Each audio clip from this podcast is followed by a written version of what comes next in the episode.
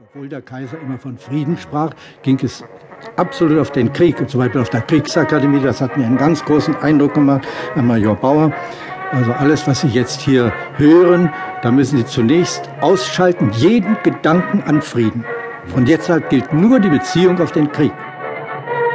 Fritz von Unruh, pazifistischer Schriftsteller. So erscheinen wir dem Ausland als brutale, Händelsuchende, mit dem Säbel rasselnde Kriegesknechte, die aber all das nur sind, weil wir ängstliche, feige, friedliebende, hilflose Herrenknechte sind. Gustav Landauer, 44 Jahre alt, Publizist, Anarchist, Schriftsteller, Theaterkritiker des Berliner Börsenkurier und Herausgeber der Zeitschrift Der Sozialist. Ich glaube, ich hatte zunehmend Angst im letzten halben Jahr. Ich traue den mexikanischen Führern nicht. Ich habe Angst. Angst. Angst. Walter Heinz Page ist seit einem Jahr amerikanischer Botschafter in London. Er muss dort die Mexikopolitik seines Präsidenten Woodrow Wilson vertreten und ihn über die politischen Vorgänge in England informieren. Selbst der König kokettiert mit der Demokratie, meinte neulich ein edler Lord, statt dass er aufrecht bliebe und von seiner Prärogative Gebrauch machte. Die Iren warten auf die Verabschiedung der Home Rule, die ihnen mehr Unabhängigkeit bringen soll, die Suffragetten auf die Einführung des Frauenwahlrechts. Es kommt zu gewalttätigen Auseinandersetzungen. Es ist Krieg. Ohne Blutvergießen, aber mit allen anderen Erscheinungen des Krieges. Unser Zug bringt eine große Zahl Soldaten in die Heimat zurück.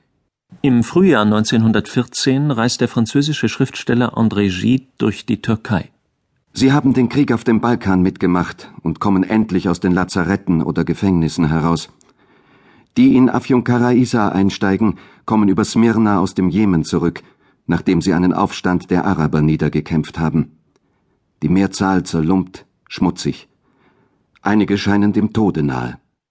André Gide, er wird 1947 den Literaturnobelpreis erhalten, ist Mitte 40 und hat gerade seinen Roman Die Verliese des Vatikan veröffentlicht.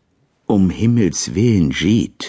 Wie konnten Sie nur den Absatz schreiben, wenn Sie kein Päderast sind? Paul Claudel. Mit welchem Recht ziehen Sie mich zur Rechenschaft? Ich habe mir nicht ausgesucht, so zu sein.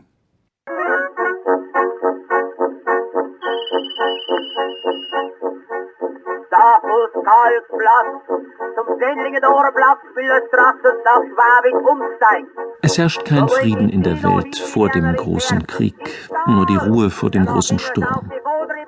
Während die Wirtschaft floriert, der internationale Warenaustausch die Welt zusammenrücken lässt, moderne Techniken die Kommunikationswege verkürzen und neue Bahnverbindungen die Reisewege, während in den USA im Januar 1914 der erste zivile Flugdienst aufgenommen wird, während im Februar Deutschland und Frankreich und wenige Monate später auch Deutschland und England Abkommen schließen über den Bau von Bahnverbindungen im Osmanischen Reich, liegen in den Schubladen der Militärs schon Kriegspläne bereit. Allerdings sind sie streng militärische Geheimsache.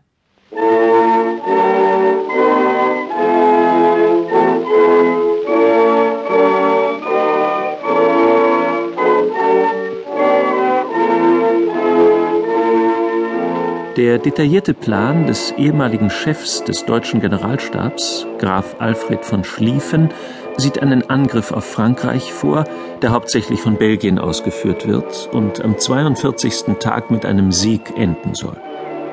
Dann wären Truppen frei, um im Osten hinter der russischen Grenze eine Verteidigungslinie aufzubauen. Schlieffens Nachfolger Helmut von Moltke übernimmt diesen Plan.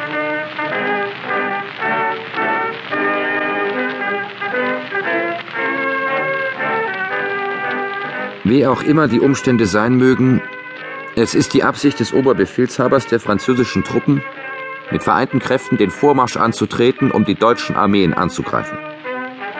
Plan 17, vom Chef des französischen Generalstabs Joseph Joffre entwickelt, sieht einen Angriff am Rhein Richtung Lothringen vor.